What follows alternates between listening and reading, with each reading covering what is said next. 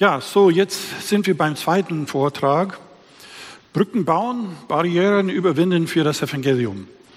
Und äh, bevor ich gleich äh, einsteige mit meinen Inhalten, äh, ihr habt ja viel gehört, einen Vortrag, einen Workshop, und ich möchte euch so ein bisschen aktivieren, ganz kurz so mit einem Gleichnis und dann werde ich euch ein paar Minuten geben, so mit den Nachbarn ein bisschen drüber zu reden. Und zwar, das ist das Gleichnis vom Zirkusclown. Und das ist denn folgendes. So, das wurde von den Philosoph Soren Kierkegaard erzählt. Und zwar ein Reisezirkus brach in Flammen aus, nachdem sich am Rande des dänischen Dorfes niedergelassen hatte. Und diese Zirkus, die waren gerade bei der Probe und alle waren dann schon mit ihren Aufmachungen und äh, bei, bei dieser Probe, gerade als das Feuer ausgebrochen ist. Also das heißt, äh, der Direktor dann, als der Feuer ausbrach, der wollte jemand aussuchen, der schnell ins Dorf laufen könnte, um da Hilfe zu holen, äh, um dieses Feuer zu löschen. Und weil sie dann, äh, er schaute rum und es war gerade der Clown, der am schnellsten laufen konnte. Und der Clown, also so mit seinem, seinem Clownanzug und Aufmachung hatte, der lief ins Dorf hinein, um Hilfe zu bitten. Und äh, als der angemalte Clown rannte Hals über Kopf auf den Marktplatz und rief zu allen, äh, zum Zirkus zu kommen, um zu helfen, um das Feuer zu löschen. Aber die Dorfbewohner, als sie ihn sahen, da haben sie gelacht. Sie haben ihm applaudiert. Und sie dachten, das wäre nur ein Trick, damit er die Menschen dann hinauslockt, um die Vorstellung zu sehen beim Zirkus. Der Clown weinte und flehte, versichere, dass er jetzt keine Vorstellung gab, sondern dass die Stadt in wirklich in tödliche Gefahr war. Je mehr er flehte, aber desto mehr johlten die Dörfler, bis dann das Feuer über die Felder sprang und sich in der Stadt selbst ausbreitete. Und noch ehe die Dörfler zur Besinnung kamen, waren ihre Häuser zerstört. Nun, was war das Problem? Die Botschaft des Clowns war todernst, stimmte. Aber die Dorfbewohner haben ihn nicht ernst genommen. Nun, wo lag das Problem? Und was hat das mit unserem Thema Evangelisation zu tun und Gemeinde? Was können wir von diesem Gleichnis lernen? Also wende dich zu deinen Nachbarn, also zu zweit oder zu dritt, ganz kurz, nimm dann so ein paar Minuten zu überlegen, was können wir von diesem Gleichnis lernen über Thema Evangelisation und Gemeinde. Okay, ich unterbreche euch. So, ein paar Gedanken von euch. Also was konnten wir davon lernen? Also wer möchte vielleicht so ganz laut was sagen, so ganz kurz, was ihr da vielleicht übertragen könnt auf unsere Aufgabe? Ja? Traut sich jemand?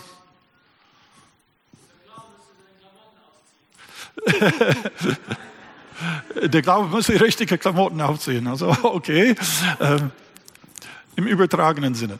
Okay, was auch noch? Noch einmal?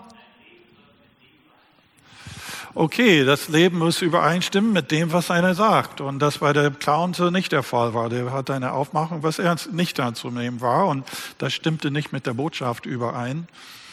Andere Gedanken dazu? Ja. der schnellste ist nicht unbedingt der glaubwürdigste.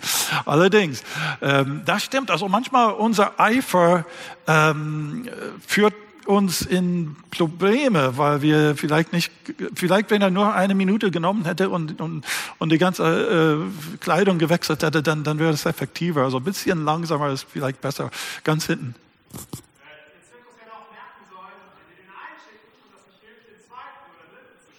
Einen zweiten zu schicken, ja. Okay. Ähm, ich denke, das geht fast alles in so eine ähnliche Richtung hier. Ähm, wir als Christen, wir wissen, dass unsere Botschaft ein, ein lebensnotwendige, rettende Botschaft ist. Also es ist das Allerwichtigste, was es überhaupt im Leben gibt, das Evangelium. Aber manchmal treten wir dran auf eine Art und Weise, die Menschen sogar ablenkt also die, die, Dorfbewohner wurden dann auch abgelenkt. Also sie haben gedacht, das sieht lächerlich aus. Also die, die fokussieren dann auf sein, seine Kleidung und sein, sein Erscheinen, sein äußerliches Erscheinen. Und dann sehen sie das, was er sagt, gar nicht mehr ernst. Ich denke manchmal die Art und Weise, wie wir überhaupt in die Öffentlichkeit treten oder die Art und Weise, wie wir versuchen, auch im privaten Gespräch Menschen anzusprechen, die werden jetzt schnell abgelenkt von Nebensächlichkeiten, die, die nicht mit der Sache zu tun haben, aber die stolpern drüber. Und es geht darum, äh, unnötige Hindernisse hier aus dem Weg zu nehmen und Wege zu finden, damit Menschen nicht abgelenkt, dass sie nicht ähm, einen falschen Eindruck wegen irgendwelcher Äußerlichkeiten haben, damit wir einen freien Weg haben, das Evangelium deutlich zu erklären, dass wir auch ernst genommen werden. Also unser Lebensstil, unser äh, Auftreten, die Art und Weise, wie wir Menschen ansprechen und anderes mehr. Das ist ein Stück weit unser Thema jetzt. Ähm, und um Brücken für das Evangelium zu bauen, ähm, jetzt die, äh, erstmal so einen kurzen Überblick zu diesem Thema. Erstens, um Brücke für das Evangelium zu bauen, um Barrieren zu überwinden, ähm, müssen wir die Menschen verstehen, die wir erreichen wollen. Das hatten wir jetzt in dem ersten Referat ein Stück weit ein, ein, ein Einblick in die geistliche Landschaft in Deutschland. Und dann brauchen wir ein, meines Erachtens ein volleres und weniger eingeschränktes Verständnis von dem Evangelium. Wenn ich sage eingeschränkt, ähm, ich meine nicht, dass wir das Evangelium falsch verkündigen, nur manchmal verkündigen wir das Evangelium sehr einseitig. Und das Evangelium ist sehr vielseitig. Das Evangelium spricht eine Fülle von menschlichen Bedürfnissen an und präsentiert uns das Werk Jesu Christi auf unterschiedliche Art und Weise. Aber manchmal sind wir auf eine Art, eine bestimmte Art, das Evangelium zu erklären, fixiert.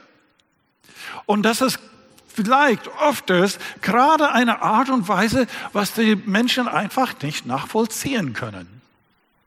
Ich glaube, im Prozess der Nachfolge mit Jesu, je mehr ich die Bibel lese, je mehr ich lerne, dann kann ich vielleicht diese anderen Aspekte des Evangeliums nachvollziehen und, und sie schätzen. Aber für den Nichtgläubiger, da müssen wir dort ihm äh, abholen oder sie, wo sie sich gerade befinden. Und wir müssen dann eben das Evangelium versuchen zu erklären mit Argumenten, die mindestens nachvollziehbar sind.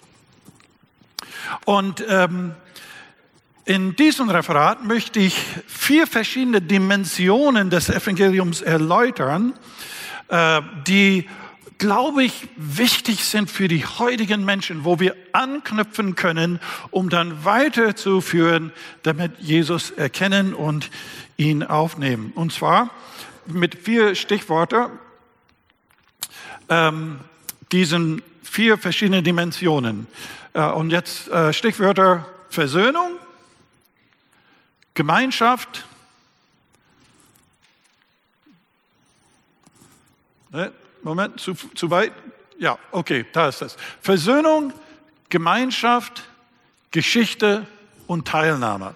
Und ich werde dann eins nach dem anderen erklären, was ich damit meine, ähm, wie wir den heutigen Menschen ansprechen können und das Evangelium etwas nachvollziehbarer, plausibler vermitteln können. Also das erste Versöhnung ist eben, so formuliere ich das, das Evangelium soll nicht nur im Sinne von Vergebung verkündigt werden, sondern auch im Sinne von Versöhnung erläutert werden. Nicht nur im Sinne von Vergebung, diese bekannte Rechtfertigungslehre. Selbstverständlich ist, gehört diese Rechtfertigungslehre ganz wesentlich zum Evangelium. Also Paulus hat immer wieder davon gesprochen. Wir haben gerade jetzt 500 Jahre Reformation. Martin Luther, die Neuentdeckung, Wiederentdeckung, ähm, dass wir gerechtfertigt werden, allein durch den Glauben. Ähm, und das ist eine sehr stark juristische Vorstellung von dem Evangelium. Gott ist ein Gesetzgeber. Er hat uns Gebote gegeben. Wir haben diese Gebote nicht gehalten. Wir haben eine Strafe verdient. Und wir müssen entweder selbst diese Strafe bezahlen, also der Sündelohn ist der Tod, die ewige Strafe, Bestrafung, aber Gott hat stellvertretend für uns durch Jesus Christus diese Strafe am Kreuz bezahlt. Das ist diese stellvertretende Sühnetod Jesu. Und das ist, ähm, das ist ganz zentral zum Evangelium. Ähm, und äh, äh, das Problem ist, viele Menschen heute können allein diese Logik nicht mehr ganz nachvollziehen. Denn was für ein Gott wäre das, der Menschen bestraft? Gott bestraft Menschen nicht, oder? Gott ist ein liebevoller Gott und ein liebevoller Gott würde Menschen nicht bestrafen, richtig? So, das ist die Logik.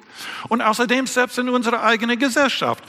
Die, die Vorstellung von, von Gesetzgebung, die Vorstellung von, von Bestrafung, es geht gar nicht mehr so Richtung einen Verbrecher zu bestrafen, sondern was?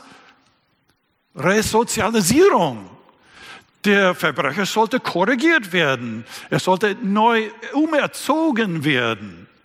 Nicht bestraft. Also überhaupt der Gedanke von Strafe ist sehr, sehr schwierig für Menschen heute. Aber worauf, selbst wenn wir bei der Rechtfertigungslehre bleiben, was ist das eigentliche Ziel? Nicht nur, dass wir von unserer Schuld freigesprochen werden, sondern, wo führt das dahin? Dass wir mit unserem Gott versöhnt werden. Das ist das eigentliche Ziel.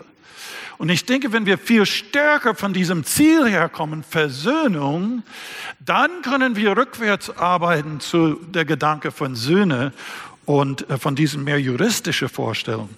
Denn heutzutage ist da sehr wenig Empfinden von Schuld unter den heutigen Menschen.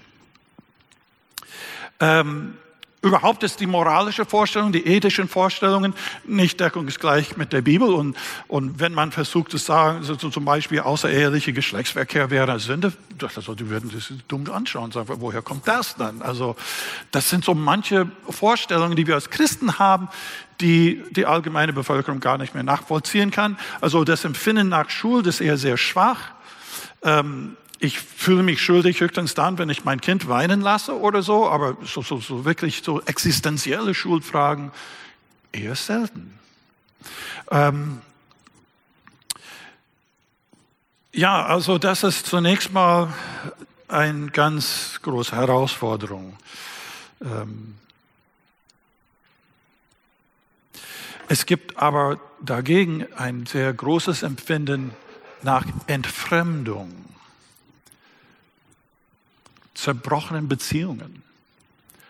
Ich rede jetzt gar nicht von, von dieser zerbrochenen Beziehung zu Gott. Ich rede einfach von unseren menschlichen Beziehungen, die so kaputt gegangen sind in unserer Gesellschaft. Also da ist ein sehr starkes Empfinden nach, nach, nach Frieden, nach, nach, nach Versöhnung auf die horizontale Ebene. Wie komme ich mit meinen Mitmenschen zurecht? Wie komme ich mit, mit meinem Ehepartnerin oder Partner zurecht? Wie, wie komme ich überhaupt mit Arbeitskollegen zurecht? Und überhaupt schauen wir in der Welt und sehen wir so viel Hass und, und Krieg und Völkermord und äh, all diesen Dingen. Und wir sehen, wie die menschlichen Beziehungen völlig kaputt sind und, und zu viel, viel Leid führen. Nehmen wir jetzt zum Beispiel allein die, die Scheidungsrate hier in Deutschland. Also nach den Statistik von 2016, ähm, jährlich kommen etwa äh, zwei Ehescheidungen auf fünf Eheschließungen. Das, das sind die Statistiken. Also viele heiraten schon gar nicht mehr, aber so ist das. Also im 2016 in Deutschland gab es 162.000 Ehescheidungen und davon äh, betroffen sind 132.000 Kinder, die in diesen kaputten Ehen jetzt oder aus diesen Scheidungen kommen und leiden. Ähm, es gibt ein Buch, was dann in 2016 erschienen ist von Michael Nast. Das heißt Generation beziehungsunfähig. Also die Welt berichtet ähm, einen Beitrag, beziehungsunfähig ist die wahre Liebe noch zu retten? Fragezeichen.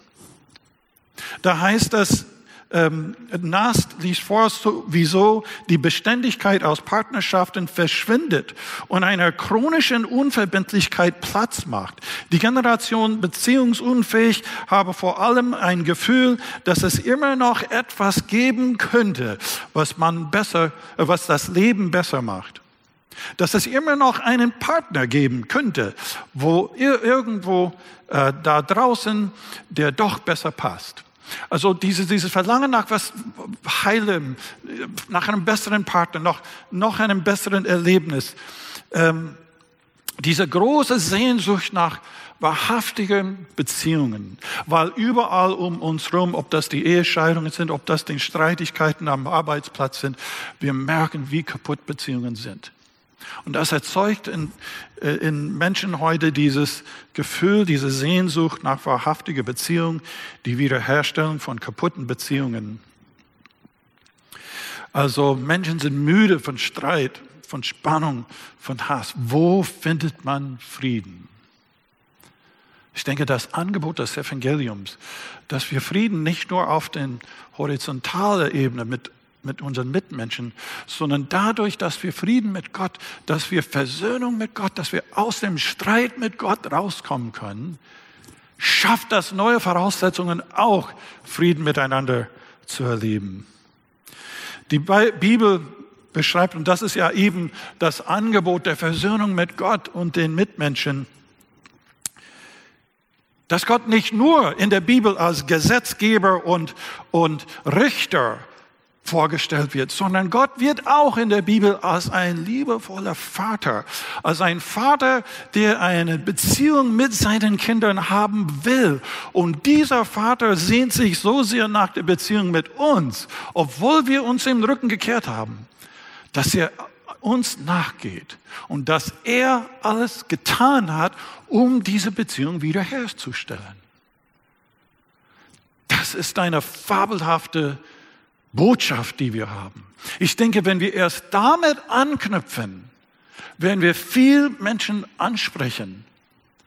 Und äh, das ist ein Angebot, äh, was durchaus durch die Bibel hindurch äh, erkennbar ist. Römer 5, Vers 10, als wir noch feindlich gegenüberstanden, hat er Gott uns durch den Tod seines Sohnes mit sich selber versöhnt. Gott hat die Initiative ergriffen um diese Beziehung wiederherzustellen. Also in dem ersten Jahrhundert gab es auch diese sozialen Spannungen, sei es dann zwischen Juden und Nichtjuden oder zwischen Sklaven, Sklaven und die Sklavenherren oder zwischen Griechen und, und anderen. Also es gab so viele Spannungen und da heißt es, dass in Christus Beispielsweise Galater 3, Vers 26. Denn ihr seid alle durch den Glauben Gottes Kinder in Christus Jesus. Denn ihr alle, die ihr auf Christus getauft seid, habt Christus angezogen. Hier ist nicht Jude noch Grieche. Hier ist nicht Sklave noch Freier. Hier ist nicht Mann noch Frau. Denn ihr seid allesamt einer in Christus.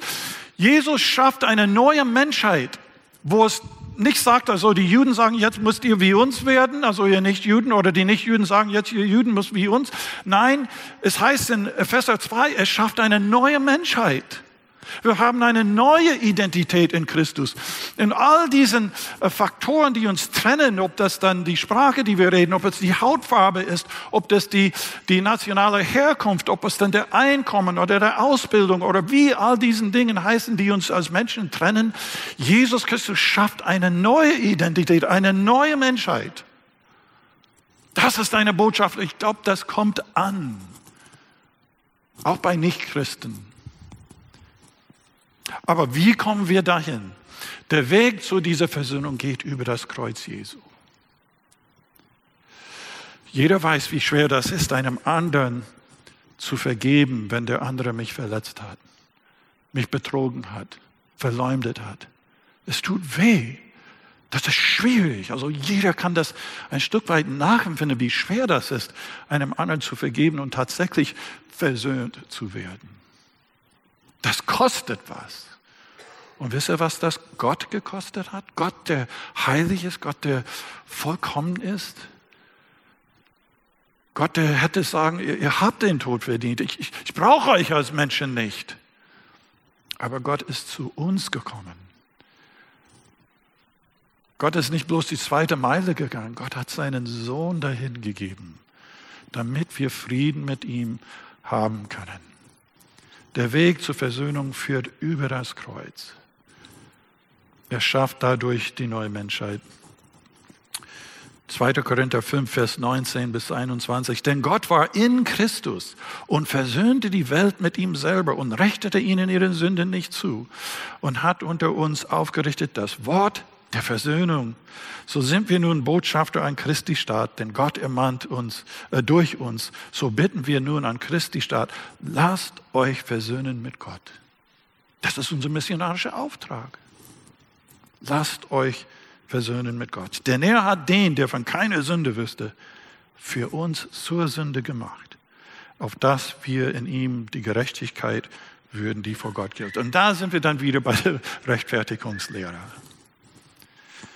Ja, ihr kennt vielleicht das inzwischen etwas ältere Lied von Manfred Siebald, So ist Versöhnung, wie ein Fest nach langer Trauer, wie ein Feuer in der Nacht, ein offenes Tor in einer Mauer für die Sonne aufgemacht wie ein Brief nach langem Schweigen, wie ein unverhoffter Gruß, wie ein Blatt an toten Zweigen, ein Ich mag dich trotzdem Kuss. So ist Versöhnung. So muss der wahre Friede sein. So ist Versöhnung, so ist Vergeben und Verzeihen. Also das, diese Bilder, diese Sehnsucht, die allein durch Christus wirklich gestillt werden kann. Das ist sehr einladend. Ich denke, das ist ein Weg, diese Brücke zu schaffen. Ein zweites. Das Evangelium soll nicht nur zu einer individuellen Glaubensentscheidung aufrufen, sondern auch in die Gemeinschaft der Familien Gottes einladen. Also das ist das Gemeinschaftliche an dem Evangelium. Nun ist das selbstverständlich klar, jeder Mensch muss für sich eine Entscheidung treffen. Ein anderer kann für mich nicht glauben. Und ich werde eines Tages auch ganz individuell vor meinem Gott stehen und mein Leben verantworten. Insofern ist das ja klar, dass der Glaube immer eine persönliche Sache ist und jeder muss eine Entscheidung treffen, wie er zu Jesus steht. Aber wir haben manchmal dieses Individuelle, diese Private so betont, dass wir das andere übersehen haben, dass die Entscheidung für Jesus ist auch eine Entscheidung für diese neue Familie Gottes. Ich habe da gerade von dieser neuen Menschheit gesprochen, die Jesus schafft. Und diese neue Menschheit versammelt, sie kommt zu, zusammen in diesem neuen Volk Gottes, Gemeinde Jesu. Und das ist nicht nur allgemein, also so, so, so die allgemeine unsichtbare Gemeinde Jesu. nee, das sind sichtbare Gemeinde Jesu, wo, wo Gottes Volk, wo die Menschen, die dieses Jesus kennen, wo sie zusammenkommen und wo sie als neue Familie Gottes leben. Und ich denke gerade heute, wo wir, ich habe ja gerade von diesen zerstörten Beziehungen und die Sehnsucht nach, nach Versöhnung und das, das führt dann natürlich eben zu dieser Sehnsucht nach wahrhaftigen, aufrichtigen Gemeinschaft. Also die Sehnsucht nach Geborgenheit, Familie, Gemeinschaft. Da ist ein Punkt, wo wir anknüpfen können. Noch einen Beitrag aus der Welt. Die neueste, das heißt die neue deutsche Art der Sinnsuche. In, ich zitiere, in der modernen Marktgesellschaft gibt es extrem unterschiedliche Orte und Formen der Sinnsuche. Da geht es oftmals weniger um ein höheres Wesen oder ein Leben nach dem Tod, sagt Jörg Peckdorf, Beauftragter für Weltanschauungsfragen der evangelischen Nordkirche in Hamburg. Die Menschen suchen nach einer Art horizontaler Transzendenz. Sie wollen Gemeinschaftserfahrungen machen, die über die Grenzen des eigenen Lebens hinausweisen. Habt ihr das so verstanden? Also, die suchen nicht unbedingt die direkte Verbindung mit Gott, sondern eine, Art Transzendent in der horizontalen Gemeinschaft, dass durch Gemeinschaft mit anderen Menschen, dass sie vielleicht irgendwie eine Verbindung zu den Übernatürlichen schaffen. Nun, das ist, wir würden es vielleicht anders ausdrücken, aber ist da nicht eine ganz großartige Chance für das Evangelium? Dass Menschen das sehen können und erleben können was wahrhaftige Gemeinschaft bedeutet, wie das aussieht. Und dass dieses von Jesus herkommt. Das kommt nicht einfach, weil wir alle nette Leute sind. Sind wir nicht. nee, es kommt, weil Gott eben uns hilft, einander zu vergeben, weil Gott uns, unser Herz eben erfüllt mit, mit seiner Liebe. Er gibt uns Kraft dazu. Und wenn wir noch einmal denken dran, wie schwierig das ist, wahrhaftige Gemeinschaft und Geborgenheit in diesem Leben zu erfahren, da könnte ich auch andere Statistiken nennen, beispielsweise äh, die Ein-Person-Haushalte in der Bundesrepublik. Wisst ihr, also rate mal, wie viele Haushalte in der Bundesrepublik Deutschland von nur einer Person bewohnt ist? Durchschnittlich in der Bundesrepublik sind das 41 Prozent aller Haushalte. Das heißt, wenn du an die Türen klopft, 41 Prozent, nur eine Person wohnt da. Und in den Großstädten, beispielsweise in München oder in Berlin, in Berlin ist das fast 54 Prozent aller Haushalte eine Person. Das, sind, das heißt viele einsame Leute. Als wir nach München kamen und als wir dort eine Gemeinde gegründet haben, haben wir dann geschaut so in, die, in die ganze demografischen Daten und da haben wir das gesehen, dass die Hälfte der Haushalte eine Personenhaushalte sind. Und da mussten wir umdenken, weil ich habe ja drei Kinder und viele von unseren Familien, die haben ja Kinder und wir denken, ja, familienfreundliche Gemeinde, das ist es, ja, familienfreundliche Gemeinde. Moment mal, ist das unbedingt die Menschen in unserer Stadt? Wir müssen ein bisschen umstellen denken, das sind viele Menschen, die allein leben. Das sind nicht nur junge Leute, die, das sind Verwitwete und Geschiedene und verschiedene andere. Inwieweit nehmen wir das zunächst mal überhaupt wahr und zum anderen ist da nicht eine Chance? Und wir haben gesehen, dass gerade so junge Erwachsene, äh, die meinetwegen beruflich äh, nach, nach München kamen, die suchten Kontakt. Sie suchten irgendwie so Freundschaft zu knüpfen. Und da haben wir dann missionarisch so gearbeitet, dass, dass unser junger Erwachsenenkreis, die haben einmal im Monat irgendwas Geselliges gemacht, ob das Wandern oder Segeln oder Kegeln oder wie auch immer, um einfach diesen anderen jungen Menschen, äh, die sie kennen, die, die Gemeinschaft suchen, einzuladen. Und dann, wenn sie eingeladen worden sind, dann merken sie, haha, schau mal, wie diese Leute miteinander umgehen. Das ist ja etwas anderes, als was ich vielleicht sonst kenne. Und dann die Möglichkeit ins Gespräch über Gott, dass es von Gott her kommt, dass wir eben etwas anderes sind. Also das Angebot des Evangeliums zu neuen Familien Gottes zu gehören, ist meines Erachtens eine ganz fabelhafte. Ähm, auch diese Studie Generation What zeigt, wo wir vorhin gesehen haben, 78 Prozent sagen, ich kann gut im Leben auskommen ohne Gott, aber wisst ihr, was die dann auch sagen? Fast genauso viel. 65 Prozent der Jugendlichen meinen, ich kann, man kann sich nicht allein auf sich selbst verlassen. Man braucht andere Menschen im Leben. Gott brauche ich nicht unbedingt, aber andere Menschen brauche ich schon. Wir brauchen andere Menschen. Das ist eine Chance fürs Evangelium. Wir kennen die Bibelstelle, Johannes 1, Vers 12, wie viele ihn, Jesus, aufnahmen. Denen gab er das Recht, die Macht, Gottes Kinder zu werden, in diese Familie Gottes eingefügt zu werden. Als Pastor habe ich dann oft gefragt, also wir haben sehr missionarisch gearbeitet in den anderen Gemeindegründungen, wo wir waren tätig. Und da habe ich das äh, äh, immer wieder, wenn, wenn jemand neu zum Glauben kommt, dann würde ich dann relativ bald darauf fragen, was war der springende Punkt? Ähm, was, was hat dich bewegt, schlussendlich mal mit Jesus den Anfang zu machen. Und man muss diese Frage übrigens relativ bald nach der Bekehrung stellen. Denn wenn Sie schon sechs Monate lang Christen sind, dann wissen Sie schon die theologische richtige Antwort. Ähm, äh, Sie, sie, lernen die Sprache Kanaan sehr schnell und sie, sie, die, so, ja. Jedenfalls, du fragst dann schnell. Und das hat mich dann äh, teilweise überrascht, hätte mich nicht überraschen sollen, aber da haben einige sowas gesagt. Ich hab, ja, ich, ich habe die Gemeinde besucht ab und zu mal oder war ich mit dem Kreis oder mit denen zusammen. Und ich habe gemerkt, ich habe gesehen, wie ihr miteinander umgeht. Das hat mich fasziniert. Ich habe mich dazu zum, zum, Nachdenken gebracht und zum Fragen, wo kommt das her? Oder ich habe die Ehe von diesem Paar besucht. Ich sage, Mensch, so, so eine Ehe hätte ich. Also ist das gemeinschaftlich, da wird die Liebe Gottes manchmal sichtbar.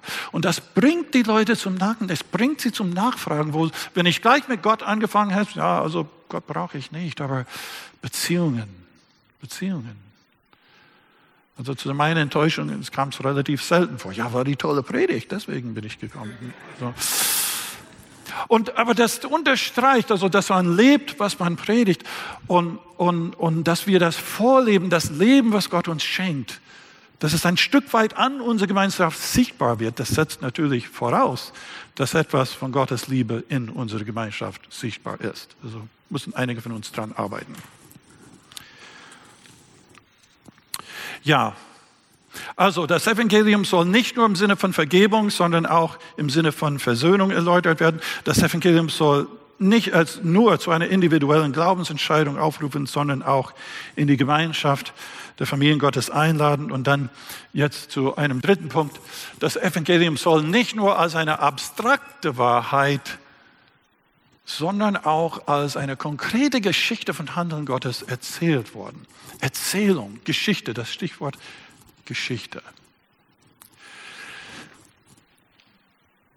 Das Evangelium wird sehr häufig von uns, gerade die wir ein bisschen mehr länger in der Gemeinde sind oder ein bisschen theologisch äh, ausgebildet sind, wir tendieren dahin, sehr theoretisch, sehr abstrakt das Evangelium zu verkündigen. Manche von euch werden so die alte vier geistliche Gesetze kennen. Ja, also das, die haben das umformuliert, weil sie wussten, dass es nicht mehr so in der Form ankommt. Aber es bleibt oft noch, noch sehr, sehr theoretisch, wie wir das Evangelium verkündigen.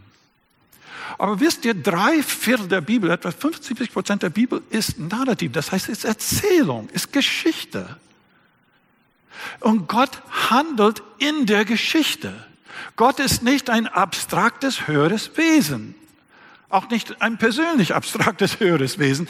Er ist ein Gott, der eingreift in unsere menschliche Geschichte. Er, er handelt in unsere Geschichte und die sind tolle Geschichten. Wir können die Geschichten erzählen und sie sind überzeugend. Die Evangelien, also die Bibel ist voller solche Geschichten. Die ganze Bibel ist eine ganz große Liebesgeschichte. Und da haben wir es gleich beim Sinne von Gott schafft eine wunderbare Welt. Adam und Eva, sie haben alles, was sie brauchen. Und was tun sie? Sie vertrauen Gott nicht. Sie behaupten, Gott würde ihnen etwas vorenthalten, was für sie gut wäre. Und da kommt ein Bruch in der Beziehung mit Gott. Und auf einmal merken sie, dass sie nackt sind. Sie, und dann versuchen sie, sich vor Gott zu verstecken. Sie empfinden Scham.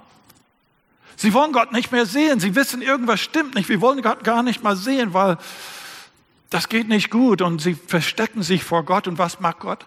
Hat Gott gesagt, also ihr sollt jetzt sterben, ihr kriegt das, was ihr verdient habt? Was hat Gott gemacht? Gott selbst macht sich auf der Suche nach dem Menschen.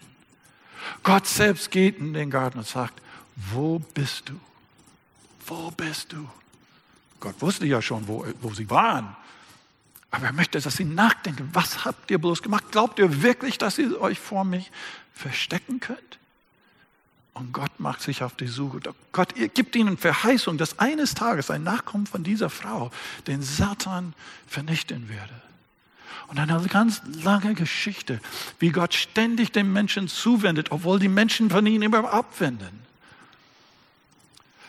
Und ihr könnt diese Geschichte erzählen, das ist eine fabelhafte, eine traurige Geschichte, aber eine Geschichte von dieser Liebe Gottes, die dem Menschen ständig nachgeht, bis er selbst in die Welt getreten ist, der fleischgewordene Sohn Gottes, dass Gott selbst Mensch geworden ist und er kam unter uns.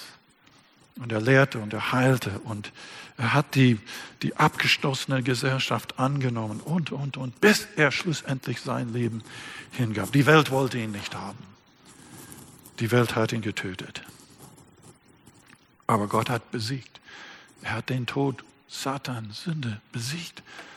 Und er schafft eine neue Welt, er schafft ein neues Leben schon jetzt hier. Und, und wir dürfen hoffen, dass eine ganz neue Welt eines Tages geschaffen wird dass eines Tages, dass der Sieg nicht nur vollbracht, sondern wirklich vollendet wird in eine neue Welt, in eine, diese neue Menschheit, die schon eingebrochen ist, eines Tages ganz erfüllt wird. Na, das ist eine Geschichte, die man erzählen kann. Und ich habe noch gar nichts von, von der Geschichte mit Jesus und seinem Umgang mit Menschen, die Frauen Jakobsbrunnen oder den Zachäus oder die ganze Geschichte. Das sind Geschichten, die Menschen faszinieren. Sehen Sie, Geschichten, die faszinieren. Geschichten berühren das Herz.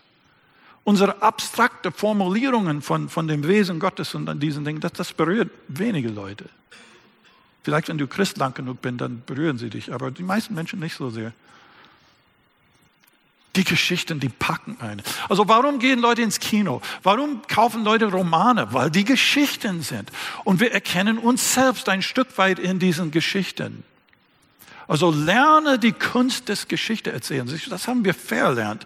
Wir haben so viel für uns dann so, so über YouTube und, und andere Medien und so. Andere erzählen die Geschichten für uns. Also lerne mal Geschichten zu erzählen.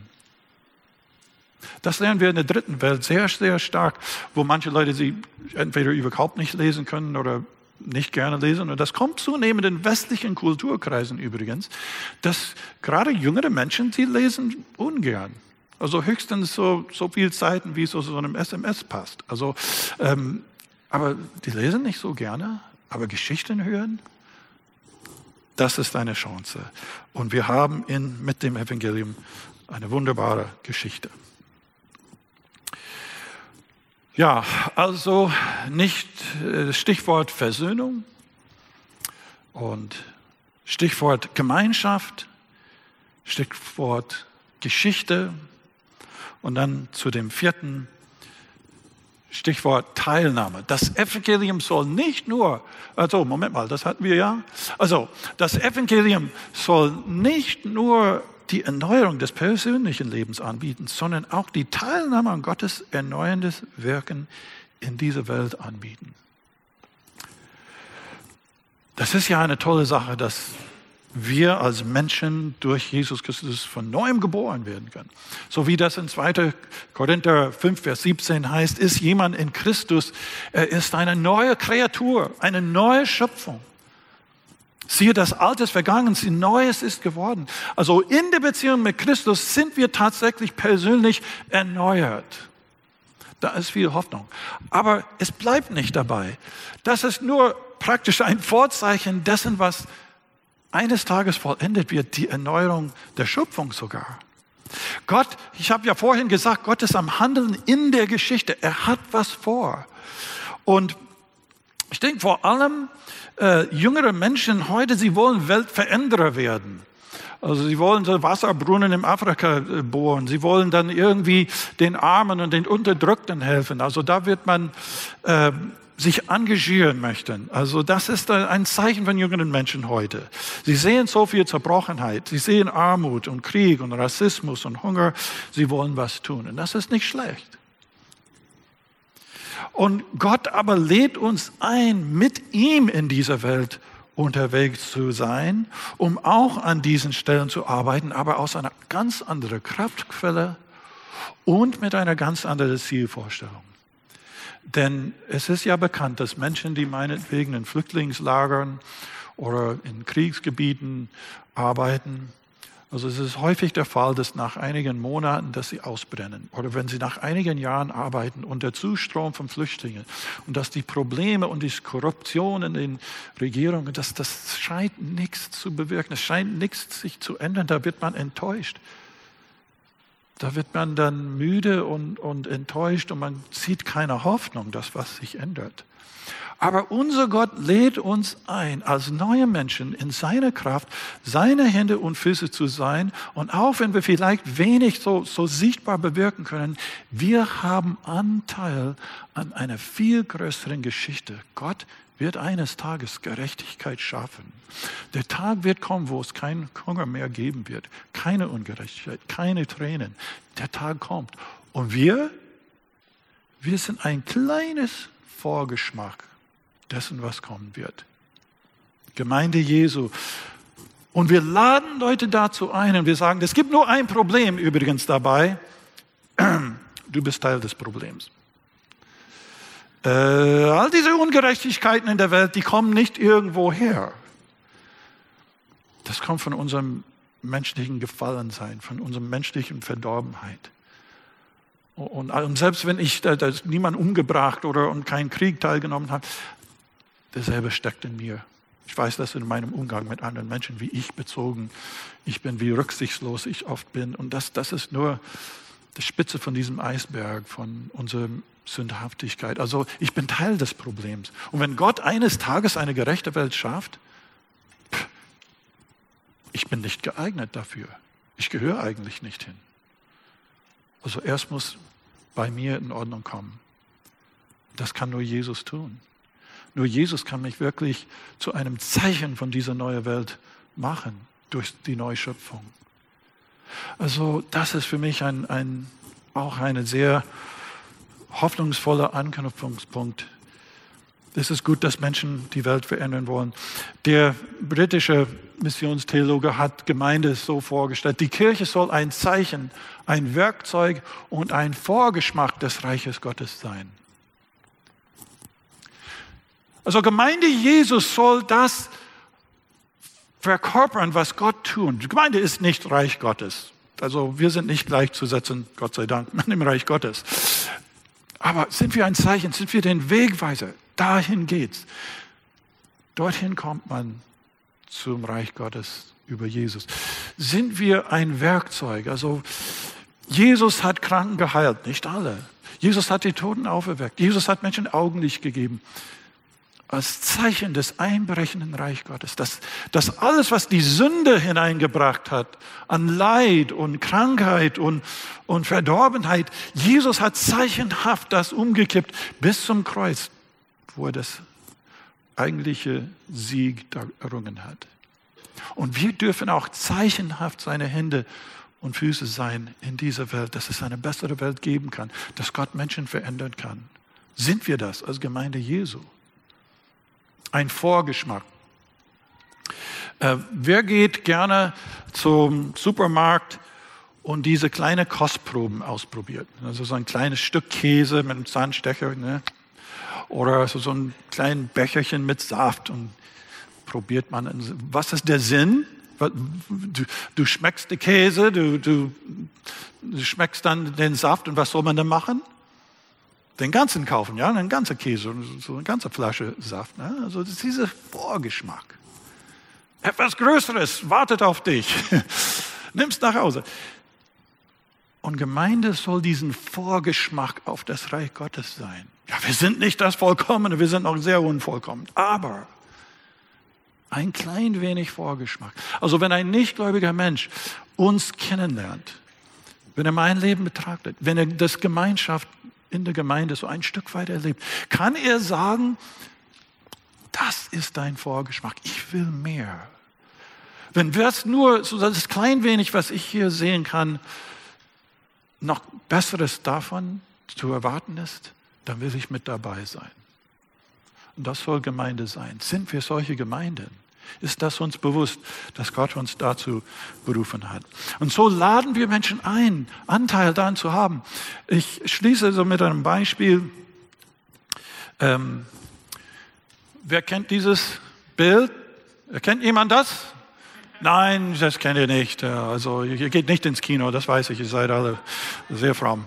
Ähm, naja, so wer ist das da? Krieg der Sterne, ja, also die zweite Reihe von den Filmen. Und das ist dieser bekannte Schauspieler Liam Neeson. Ja? Und ähm, ich habe ein Fernsehinterview mit diesem Schauspieler gesehen, Liam Neeson. Und er erzählte, oder der, der Moderator hat ihn so gefragt, wie das war, wie er diese, ähm, diese Rolle bekommen hat. Und dann erzählt er, so wie George Lucas, der, der Produzent, das hat angesprochen, der wird, möchte, dass Liam Neeson eine Rolle hat. Und dann hat, hat der Schauspieler gesagt, also, und habe ich sofort Ja gesagt. Und dann hat der Moderator gesagt, also haben Sie nicht äh, nach, nach der Rolle, ob das eine Nebenrolle oder Hauptrolle, oder haben Sie nicht nach dem Gehalt, also was die Bezahlung ist, haben Sie nicht nach den Einzelheiten gefragt? Sagt, nein, ich habe ich hab nicht danach gefragt. Warum nicht? Sagt, denn ich wusste, wenn ich auch eine kleine Nebenrolle in einem George Lucas Krieg der Sterne Film habe? Ich gehe in die Filmgeschichte ein. er hat schon recht. Aber weißt du was? Wenn du nur eine kleine Nebenrolle in Gottes Geschichte hast, dann gehst du in Gottes Geschichte ein. Was er mit uns macht auf Erde. Ist das nicht ein Vorrecht? Als Christ, das ist schon jetzt dein Vorrecht. Und für den Nichtchrist, er hat die Chance, jetzt dazu zu kommen. Gott hat etwas mit ihm vor. Gott hat etwas mit dir vor. Unterschätze nicht, wie auch eine kleine Nebenrolle, wie wichtig das sein kann. Weil wir dienen einem ganz großen Gott. Und wir dürfen Menschen auch dazu einladen. Jesus Christus macht das möglich, weil er der ist, der diese Geschichte zu Ende führt. Zu einem ganz großen Sieg. Also zusammenfassend noch einmal. Das Evangelium soll nicht nur im Sinne von Vergebung verkündigt werden, sondern auch im Sinne von Versöhnung erläutert werden. Das Evangelium soll nicht nur zu einer individuellen Glaubensentscheidung aufrufen, sondern auch in die Gemeinschaft Gottes Familie einladen.